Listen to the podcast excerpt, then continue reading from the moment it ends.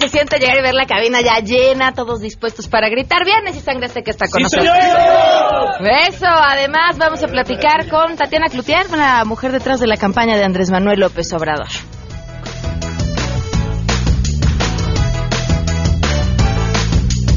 Tenemos buenas noticias y mucho más. Quédense con nosotros así arrancamos este viernes a todo terreno.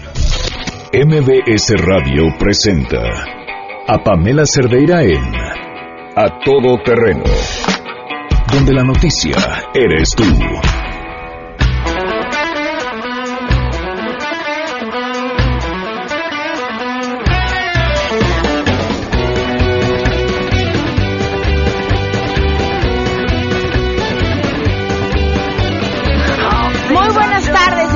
Todo Terreno, Godines, música para sus oídos, así se escucha esto cuando uno ya está por salir del trabajo, contando el 5, 4, 3, 2, 1. Vaya, en una semana que, que, que, pues de tres días, ¿no? El 30 de abril se hizo puente con el primero de mayo y entonces fueron tres días de trabajo y otra vez a descansar. Gracias a los que nos acompañan en este viernes 4 de mayo del 2018. El teléfono en cabina para que nos llamen 5166-1025, el número de WhatsApp 5533329585, a todoterreno arroba mbs.com y en Twitter y en Facebook me encuentran como Pam Cerdera. La pregunta seria de este viernes es, ¿ustedes creen que algún candidato debería de declinar por pancha al independiente? Queremos conocer tu opinión. A Todo Terreno. ¿Debería alguno de los candidatos declinar por la pancha? Sí, la mejor opción para mí es Pancha. Todos deberían declinar a su favor. No, la pancha no lo necesita, solita va a ganar. Sí, yo pienso que deben declinar. Pancha trae muy buenas propuestas, además es una candidata joven y se ve que tenemos un buen futuro con ella. Todos los candidatos deberían de declinar por Pancha para que así el dinero de la campaña se ahorre y Pancha lo pueda ocupar para llevar a cabo y echar en marcha sus propuestas. A Todo Terreno. Na na na na na na na. Hey,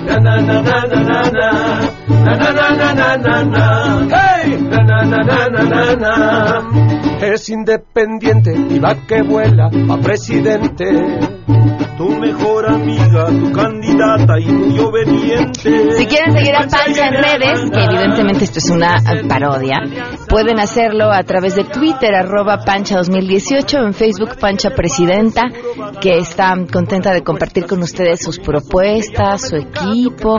Oigan, les cuento que una de las propuestas que queríamos presentarles de Pancha, que, que, que, que se ha estado trabajando, tiene que ver con la Secretaría de Desarrollo Social era evidentemente una, bueno, no una broma, tenía cierto sustento, pero, pero, pero, pues viene de una candidata que es una perra, entonces, lo era y no lo era. Y ayer me entero que, que, que el Bronco ya mencionó, le está robando las propuestas a Pancha. ¿O será que Pancha le está mandando mensajes de WhatsApp al Bronco? Porque lo de mocharles la mano, Pancha ya había hablado de morderlos, quizá. Quizá alguien del equipo de Pancha esté trabajando para el equipo del Bronco. Eso sí sería imperdonable. ¿eh? Así que vamos a cortar cabezas. Este. Bueno, pues ahí está. Sigan a Pancha para que para que puedan ver lo que lo que propone, lo que hace y por lo menos divertirse y tener un respiro en este proceso electoral. Cambiando de tema, hoy se cumplen ocho meses con tres días del feminicidio de Victoria Pamela Salas Martínez.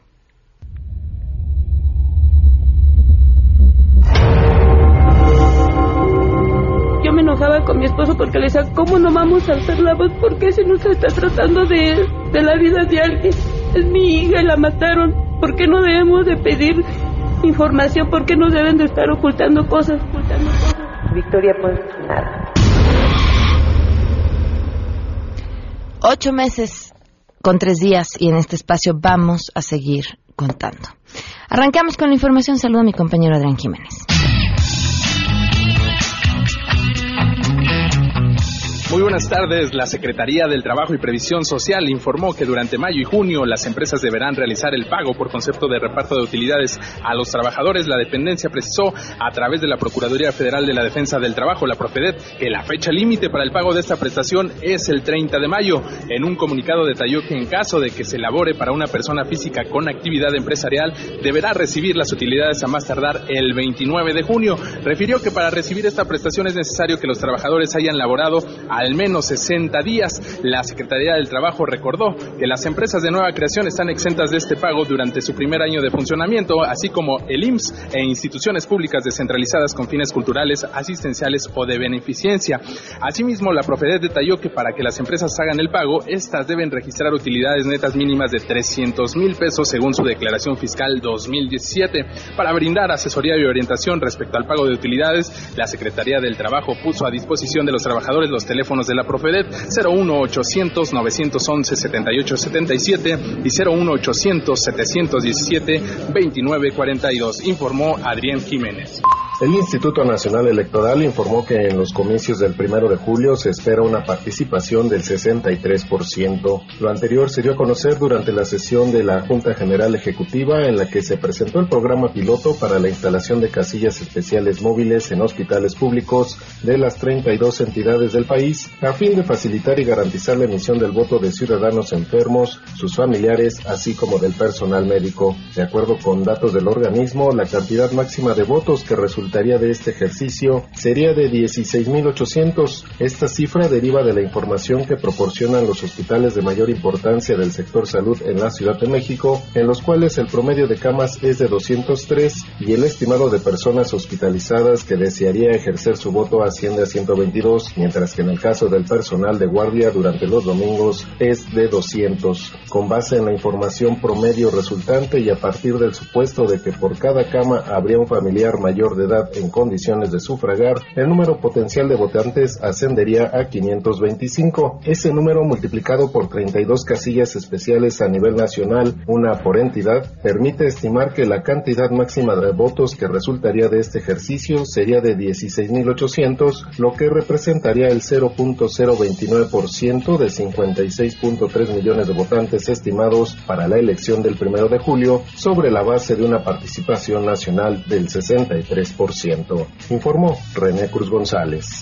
En el marco de la Semana de la Cámara de la Industria de la Radio y la Televisión, la candidata presidencial independiente Pancha arremetió contra televisoras y portales de Internet. Y es que aseguró que los grandes medios fifís han olvidado los derechos de los animales y han saturado los programas de revista y videos chuscos con videos de gatitos, videos que no pagan ninguna regalía y se convierten en trata de gatitos. Por eso Pancha propone que cada programa y película destine el 10% de sus ganancias a un programa de manutención animal. Pancha aseguró que sin la vida animal la industria televisiva y cinematográfica no se podría entender de tal suerte que este programa ayudaría y sería para darles una vida digna a grandes personajes de las pantallas como han sido Lassie, Rintintín, Benji, Huesos, Copo de Nieve, los changos del planeta de los simios, alguno que otro conductor de noticiarios, King Kong, los Gremlins, y es que no solo es la alimentación sino su defensoría legal como en el caso de Godzilla que casi se fue a la ruina financiera luego de grabar en la Ciudad de México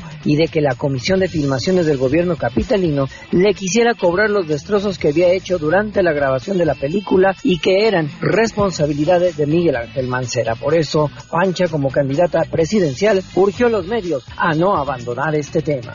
Con la proyección del documental Ayotzinapa, el paso de la tortuga que recuerda a los 43 estudiantes desaparecidos en septiembre del 2014, abre la decimotercera edición de la gira de documentales ambulante en la Ciudad de México. Lo que va a encontrar la gente es la historia de los hechos con todas las voces de las personas que han estado investigando o se involucraron o están involucradas. Me interesaba era como conocer los sentimientos y escucharlos a ellos. Por ejemplo, los estudiantes, escucharlos, qué había sucedido, cómo fue, y a los papás. Está provocando una reflexión interna y, y por eso creo que es importante verla, ¿no? Para que yo hice una investigación de tres años pero todo el mundo ha hecho sus investigaciones, ¿no? En memoria de los estudiantes de cine de Guadalajara asesinados y con una revisión de imágenes de 1968 hasta el 17 de mayo, la gira de documentales ambulante presentará más de 100 películas, clases magistrales y debates en 42 sedes capitalinas, informó Rocío Méndez.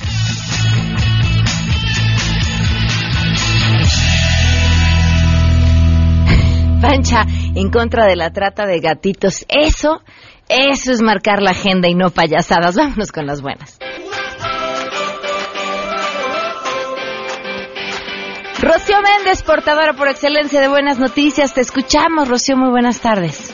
Gracias, Pamela. Muy buenos días. Los creadores de diversas innovaciones como el audio braille, prototipo que ayuda a personas invidentes para que aprendan el lenguaje braille de una forma fácil y económica, el controlador de temperatura a través de señales de Bluetooth, el sembrador, máquina que va sembrando y avanzando, arando la tierra y dejando semillas para facilitar el trabajo de cultivo de sembradíos, yuntas o huertas, así como el carrito también controlado con una señal de Bluetooth, crearon un club para que sus compañeros bachilleres desarrollen al máximo sus capacidades y obtengan conocimientos adicionales a los adquiridos en clase desde el Centro de Estudios Científicos y Tecnológicos, el CECIT número 3, Estanislao Ramírez Ruiz del Instituto Politécnico Nacional. Ahí se conformó el Club de Electrónica y Automatización para los alumnos de la carrera de Sistemas de Control Electrónico. Por ahora ya se trabaja en la creación de placas, circuitos complejos, programación, circuitos lógicos secuenciales y programación para smartphones. Nosotros somos alumnos del Centro de Estudios Científicos y Tecnológicos número 3 del Instituto Politécnico Nacional. Conformamos el Club de Electrónica y Automatización y su objetivo principal es ayudar y motivar a las nuevas generaciones a desarrollar proyectos y innovar en sus ideas. Nosotros actualmente somos 30 y somos 10 iniciales y 20 de la nueva generación.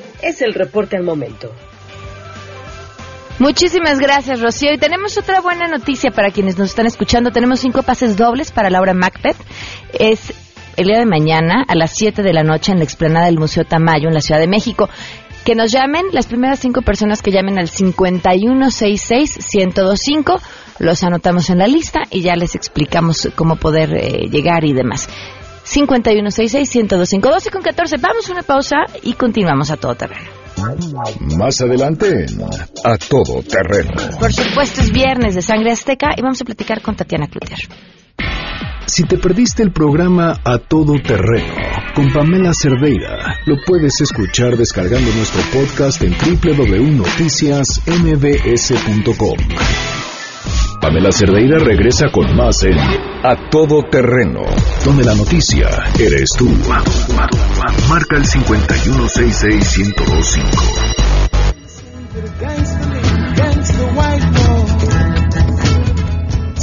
Continuamos a todo terreno, nos acompaña otra vez Viene Hernández Urdaneta, ya la conocen, ella es psicóloga mm, clínica, viene además de Oceánica para mm, platicar en una serie de conversaciones que queremos presentarles para hablar sobre las adicciones. Hablamos de la violencia que genera eh, el narcotráfico, hablamos de muchas cosas, pero poco hablamos del el origen de todo el problema que finalmente tiene que ver con el consumo y en este caso, pues, los adictos. Gracias por acompañarnos, bienvenida. Muchas gracias a ti, Pamela, y bueno, mucho gusto de estar acá con tu audiencia. ¿Qué pasa con la familia de un adicto?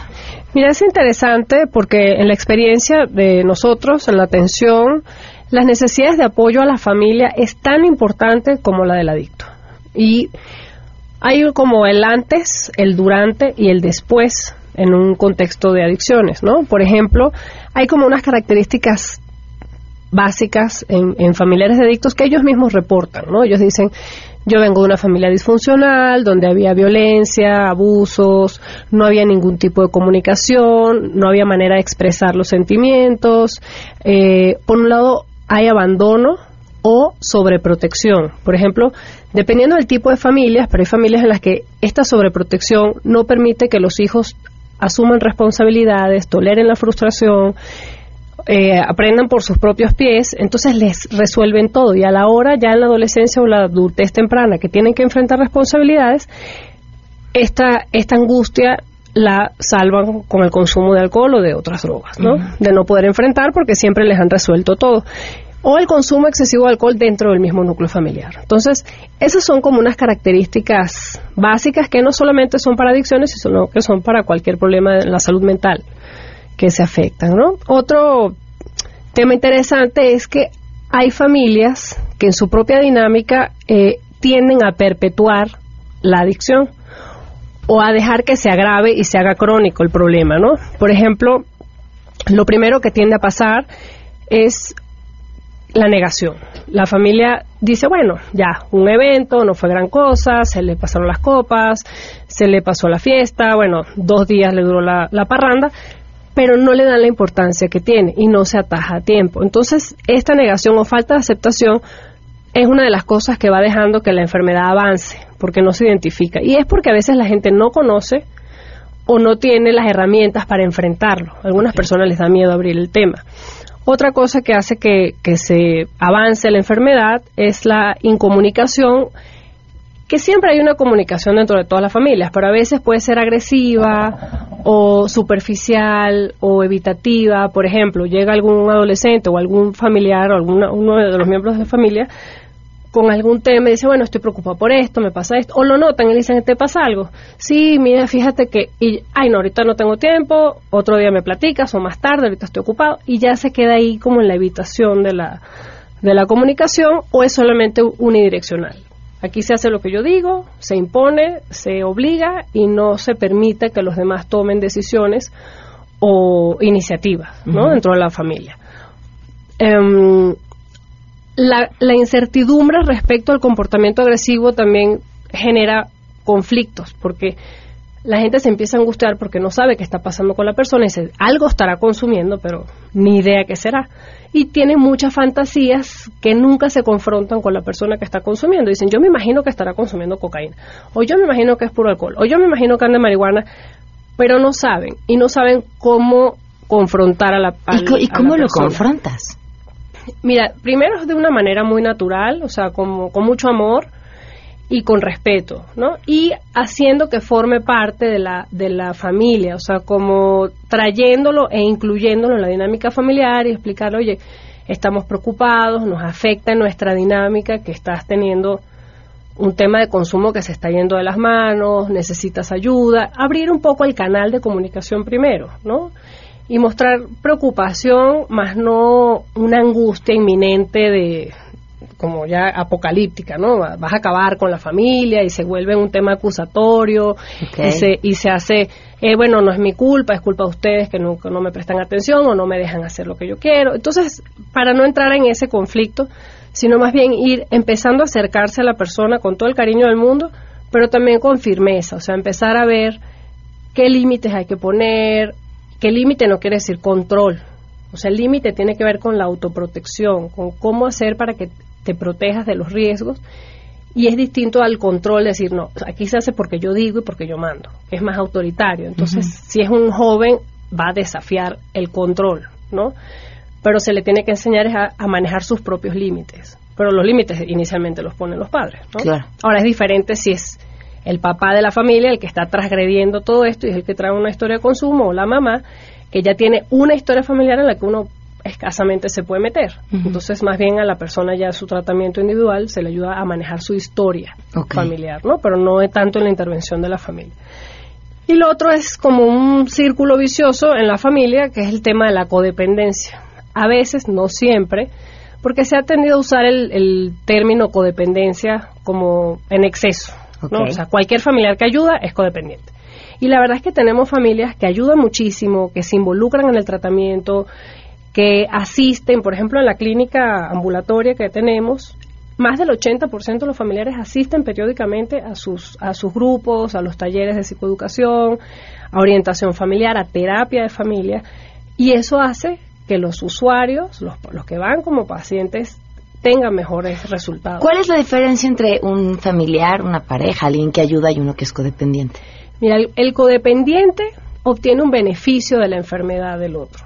Por ejemplo, eh, vamos a poner el caso de un, un esposo codependiente. Vamos a poner una señora con un problema de adicciones y él todo el tiempo está alrededor, su vida empieza a girar alrededor de ella o alrededor de, o los padres empiezan a, girar, a hacer su vida alrededor de este hijo con la dependencia. Entonces, por ejemplo, eh, un caso que es un caso eh, particular, ¿no? Una, un señor que toda su, su vida giraba alrededor de la esposa y él empezó a, a, dejar de ir a eventos sociales que él detestaba ir, pero usaba la excusa es que no, es que tengo a mi esposa sí, no puedo dejarla, Okay, okay. este si no fuera por mí y todo el mundo le decía, ay tú que cargas esa cruz, es que tú, ¿quién qué harían sin ti, en tu familia se desmoronaría, entonces él obtenía beneficios de autoestima, de, con- de sensación de control, de sensación de sentirse amado. O sea, ni siquiera le convenía que ella saliera adelante. Exactamente. Ok. Entonces, esta señora cada vez que entraba a tratamiento, él la sacaba. Cuando ella estaba mejor, ya la llevaba a festejar que había mejorado y a tomar una copa. No, bueno. Entonces, sí, y hacer y regre- y no lo hacía con mala intención, o sea, no era nada consciente, era un Ujú. problema que él tenía que atender. Okay. Entonces estas cosas ya se van trabajando y, y- y genuinamente él tenía el deseo de ayudar, genuinamente él tenía el deseo de, eh, que, de que su señora se mejorara, pero no, no era consciente de que él estaba obteniendo un beneficio a to- de todo el entorno por la enfermedad de la señora, ¿no? Entonces, incluso los familiares empezaban a ayudar económicamente, él dejó de trabajar porque toda la familia empezó a aportarle dinero, ¿no? Entonces era una serie de cosas que la verdad muchos empezaron a decir, esto está mal, los hijos más grandes decían, esto, es- es- es- esto no es normal, y ya fueron los que dijeron, mire, nuestro papá tiene un- también tiene un tema de dependencia de la dependencia, ¿no? Entonces, esa es la diferencia, porque ya una familia que se involucra en el tratamiento, participa y apoya, es como la película, hay una película mexicana que dice, te daría mi vida, pero la estoy ocupando, ¿no?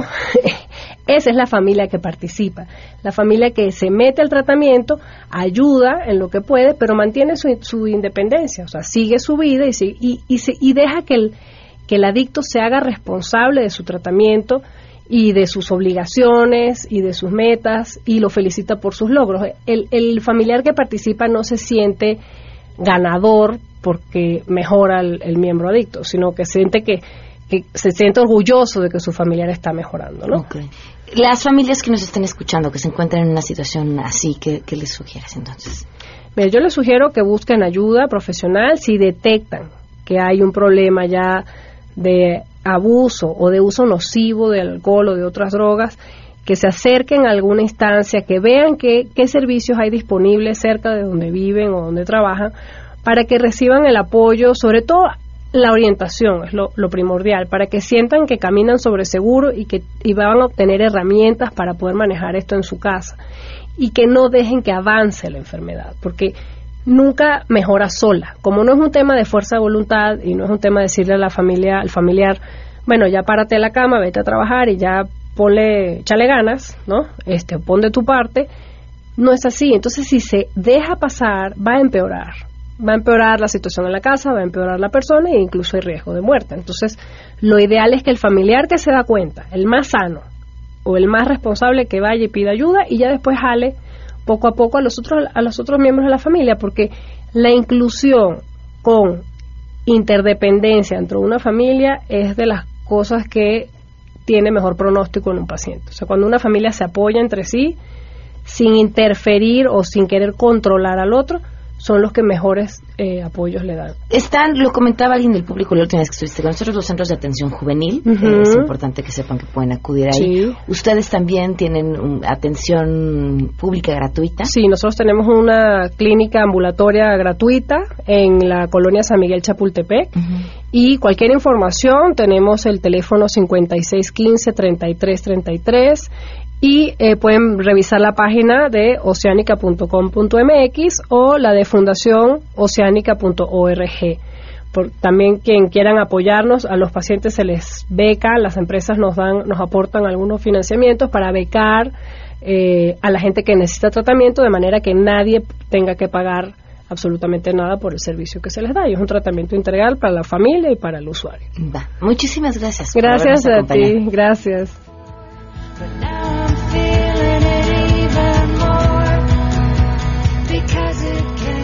Pamela Cerdeira es a todo terreno. Síguenos en Twitter, arroba Pam Cerdeira. Regresamos. Pamela Cerdeira está de regreso en A Todo Terreno. Únete a nuestra comunidad en facebook.com. Diagonal Pam Cerdeira. Continuamos.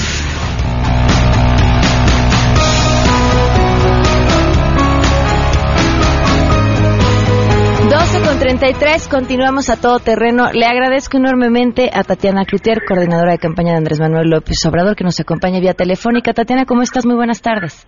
Muy buenas tardes, qué gusto.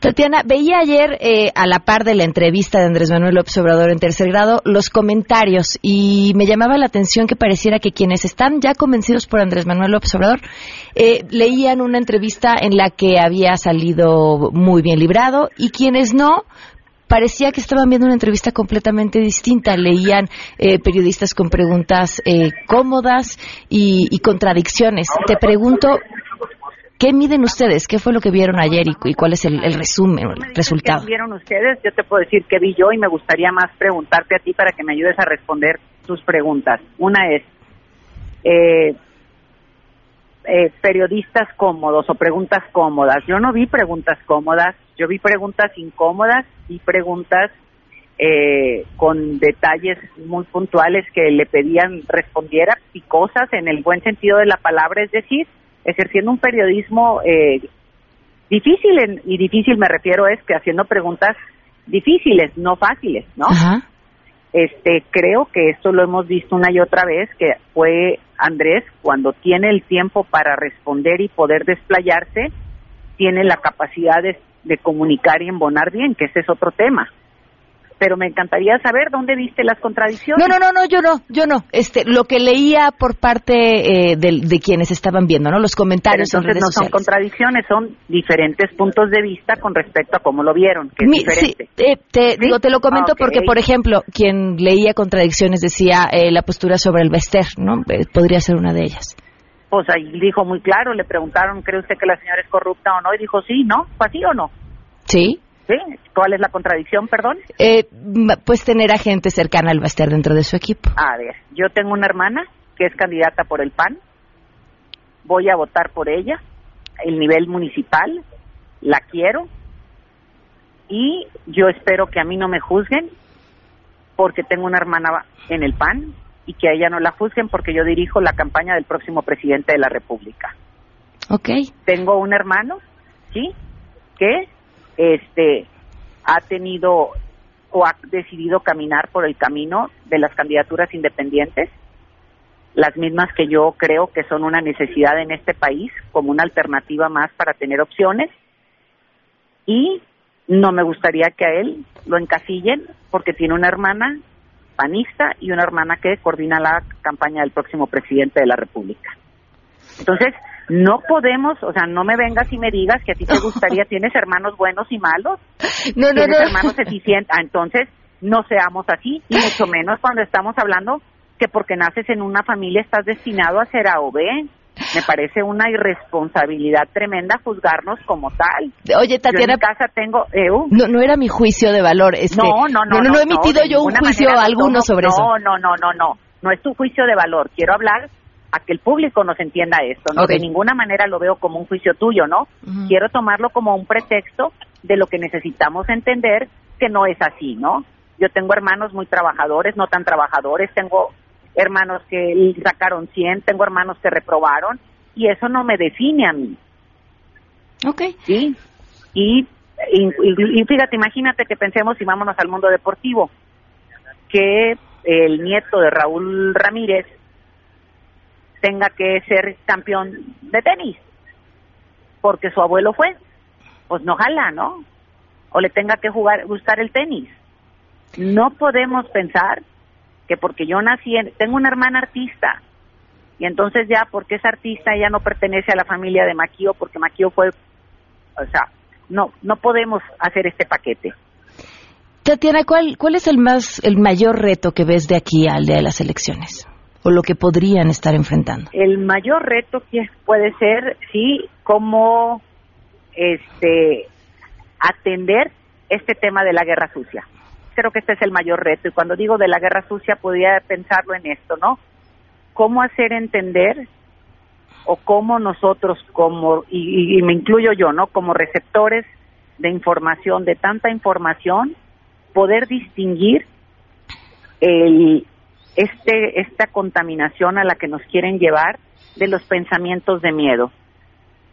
Y que en estos pensamientos de miedo nos lleven a inmovilizarnos y que no nos permitan generar esperanza en nosotros y pensar que nuestro voto puede generar una esperanza a favor del país. Creo que ese es el mayor reto. Hablando justamente de la guerra, creo que lo que sucedió con el dichoso documental fue uno de esos ejemplos. ¿Han tenido información después de ello y después además de esta propuesta tan abierta que hiciste tú de nosotros ponemos las palomitas? Hoy no, la verdad es que este, seguimos esperando. Me encantaría ver un teatro lleno, un auditorio lleno, un cine lleno, sí, porque dan la cara y porque nos invitan a verlo y podemos, sería un ejercicio riquísimo, imagínate una universidad, pienso yo, en donde se pusiera y pudiéramos discutirlo, en donde pudiéramos analizarlo posteriormente, me parece que sería algo riquísimo para este país y, y para todos. En este papel que me parece eh, haces tú muy bien, que es el de decir, escuchemos a todos, incluso a quienes no estemos de acuerdo y a partir de ahí eh, construir, ¿Cómo hacer que eso se convierta en una política de quien hoy es el candidato a la presidencia? Es decir, eliminar eh, adjetivos, eliminar eh, ideas que separen.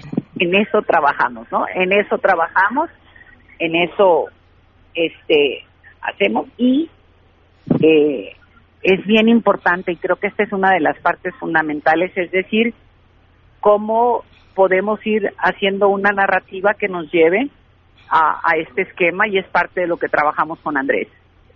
¿Qué va a pasar, por ejemplo, con, con el Consejo Mexicano de Negocios, con la Coparmex? ¿A qué te refieres con eso? No, a ver, no, no los metamos en el mismo, en el mismo paquete, porque yo te digo, okay. nosotros tenemos un, un cuadro, un comparativo muy interesante. Coparmex semana a semana nos lanza una pregunta, la cual hemos ido respondiendo puntualmente en y en este responder de hacia dónde va el país o en la parte económica, tenemos una cantidad de coincidencias con respecto a lo que ellos vislumbran que debiera tener el próximo plan de gobierno de quien fuera a encabezar este país.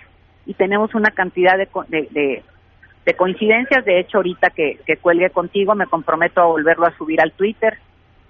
Este, y y, veamos esta parte de las coincidencias, ¿no? Y cuando hablamos ya ahora sí del, del, del, desplegado propio del Consejo de Negocios, yo creo que es bien importante hablar, es, eh, no nos metamos en un paquete, así como no espero yo y espero que Andrés vaya dejando de hacer generalizaciones que no hizo, que habló muy claramente de cinco personajes, no podemos decir que estos cinco personajes representan a todo un sector, claro. ¿no?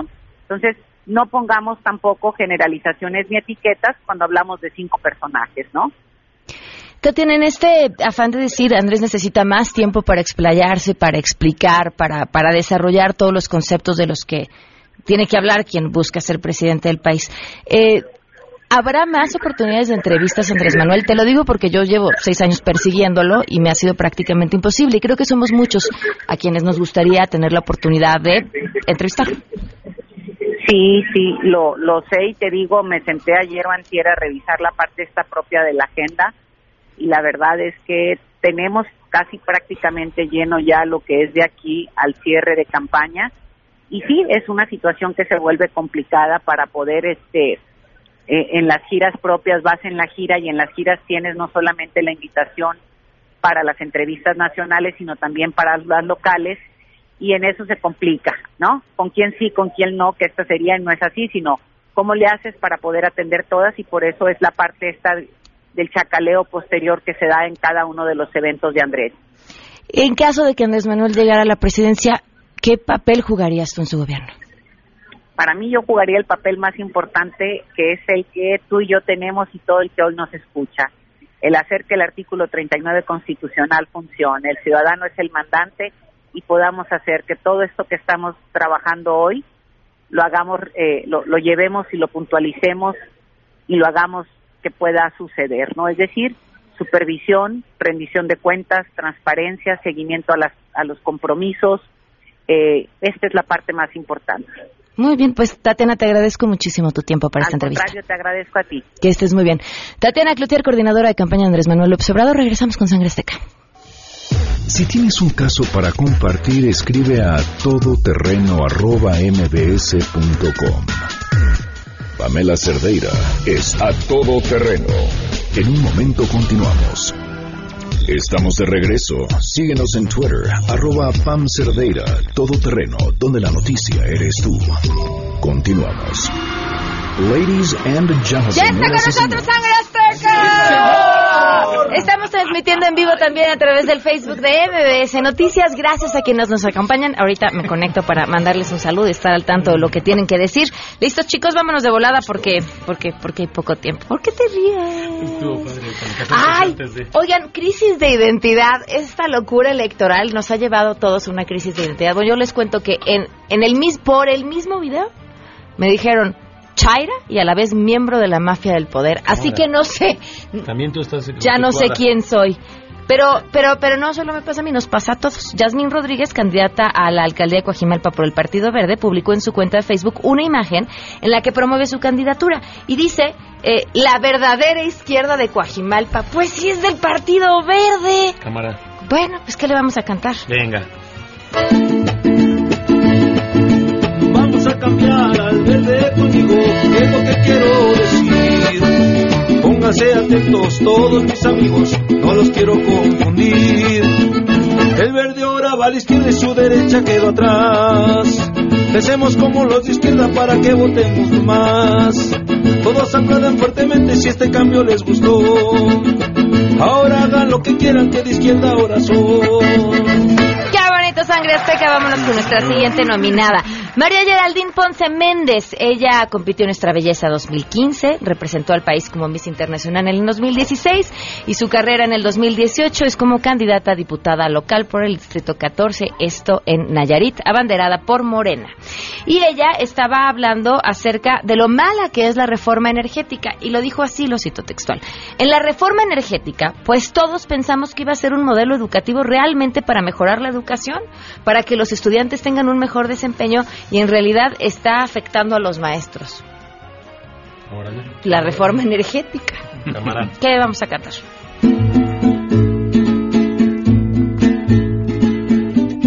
No ganas nada con intentar el engañarme, queriendo persuadir mi vida y confundir detalles de energía y educación.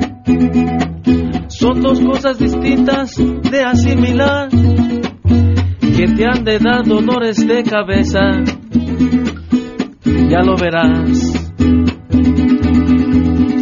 Yo sé que otro te debe estar mandando. Ay, qué atrevido.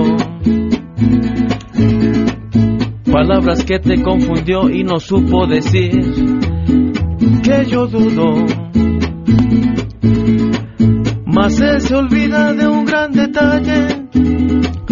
Un candidato no debe opinar así. Primero debe de informarse que hacer el ridículo así. No ganas nada con... oh. No traías más. Pues se puso nerviosa. Pues sí, no, no, pues es el nervio, exacto, la traicionó el nervio. Vámonos con la siguiente nominada. Desde la semana pasada se nos fue, pero aquí la trajimos de vuelta. La Lady Lencería. Katia Vega, la modelo que posó en lencería en Palacio Nacional y que por supuesto desató la polémica por el uso indebido de Palacio Nacional para estas fotografías. Eh, compartió el video en el que asegura que pronto va a dar más detalles sobre lo sucedido. Esto en Instagram. Dijo, soy Katia Vega, la modelo que dio, que se vio envuelta en un escándalo de las fotos de Palacio Nacional. Como modelo fui contratada, pues para eso, para modelar, para fotos. Y bueno, estoy súper apenada con todo este caso y pronto estaré dando la nota completa. Uy, uy, uy, agárrense. No, no, no, sobre la información Ah. desde su perspectiva, o sea, de lo que sucedió. ¿Qué le vamos a cantar? Aquí estoy entre gran pena, aclarando el contrato que hice yo, disculpándome a mi manera, lo que fuera mi mejor si sección Y si acaso no lo entienden y critican por salir en Baby Doll, no se burlen si les digo, si esto fue solo un contrato, aquí tienen la razón. ¡Ay, qué bonito! Sangre Azteca. Ven que dicen que los jóvenes son el futuro del país. Eso lo han dicho siempre, ¿no? Y los niños son el futuro de México. Bueno, pues vamos a perder toda fe y esperanza en el futuro a partir de lo que les voy a platicar. Acorde con datos del Instituto Federal de Telecomunicaciones, La Rosa de Guadalupe y como dice el dicho, son los programas preferidos de los niños. A pesar de que hay contenidos que pues no son aptos eh, para menores. Eh, Clara Luz Álvarez, quien es miembro de este consejo, dice que eh, esto revela una política pública fallida de la Secretaría de Gobernación ante los criterios de clasificación. A ver, a ver. ¿Y los papás qué? O sea, no sé en qué. ¡Ay, porque Gobernación no los clasifica bien y los pone en otro horario! ¿Viste lo que hizo Mauricio Osman, no? Claro, eh, sí, lo estamos buscando, de hecho. Este, creo que vamos a hablar con él antes ¿Me que con Andrés Manuel. Sí, eres, eres su fan. Sí, claro, claro. No le voy a decir, che, un, Manuel, una- sobre un- un ejercicio de responsabilidad impresionante. Pero es, a ver, no podemos esperar que el gobierno nos haga todo. Ahora, No, pues no. oigan, quítenos la de nuestra tele porque no lo debemos de ver. Pues también seamos responsables. y Ahora sí que, a como dice el dicho, la educación comienza en casa. Cántale ya. Claro que sí. Prende la tele y miro un programa bien chafa de casos conocidos.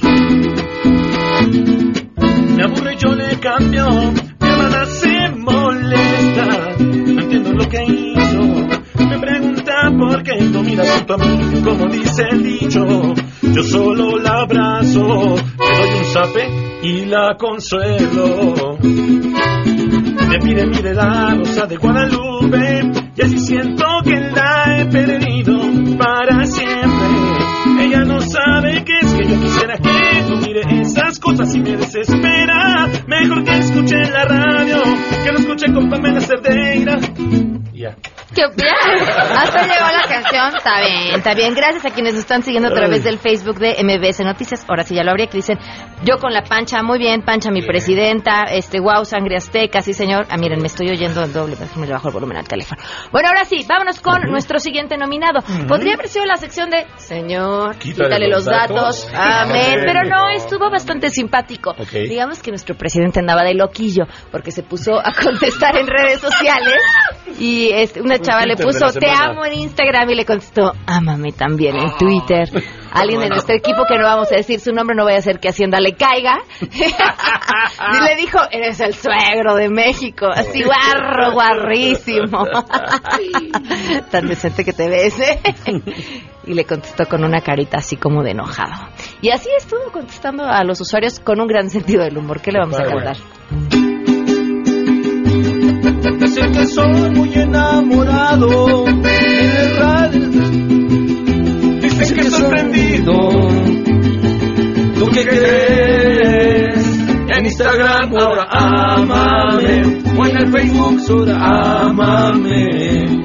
No me preocupa lo que digan los demás. Y en el Twitter, amame. Y en mi correo, amame.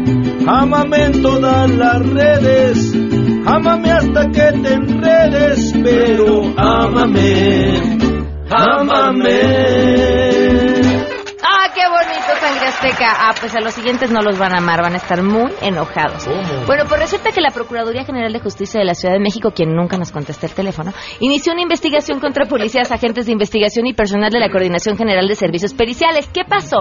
Pues que asaltan una joyería el 20 de abril. Órale. Y entonces que pues detienen a los ladrones. Muy bien, detuvieron a los ladrones. Se robaron 972 piezas de oro y 392 relojes.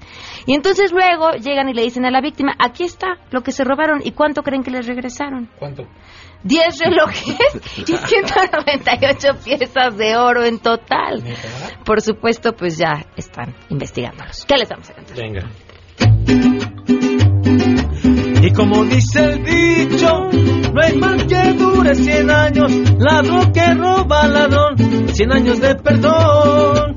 Y como dice el dicho, suceden mejores familias. Si al MP esto le pasa, no creo en la policía. ¡Ah, qué bonito! Un exárbitro será candidato por la alcaldía de Cuernavaca.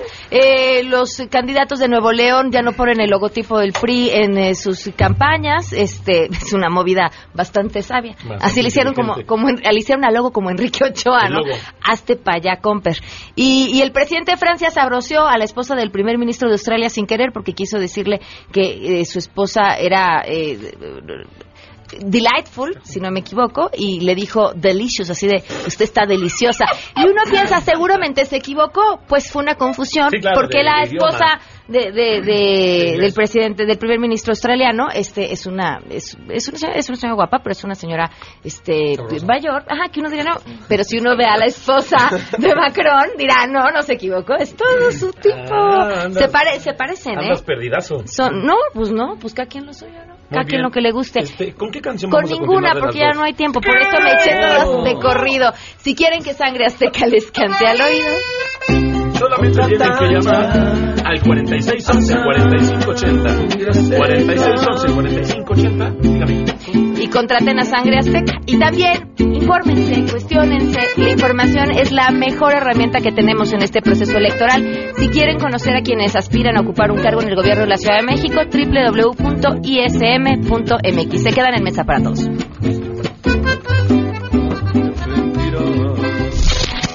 MBS Radio presentó a Pamela Cerdeira en A Todo Terreno. Te esperamos en la siguiente emisión, A Todo Terreno, donde la noticia eres tú. MBS Radio, en entretenimiento, estamos contigo.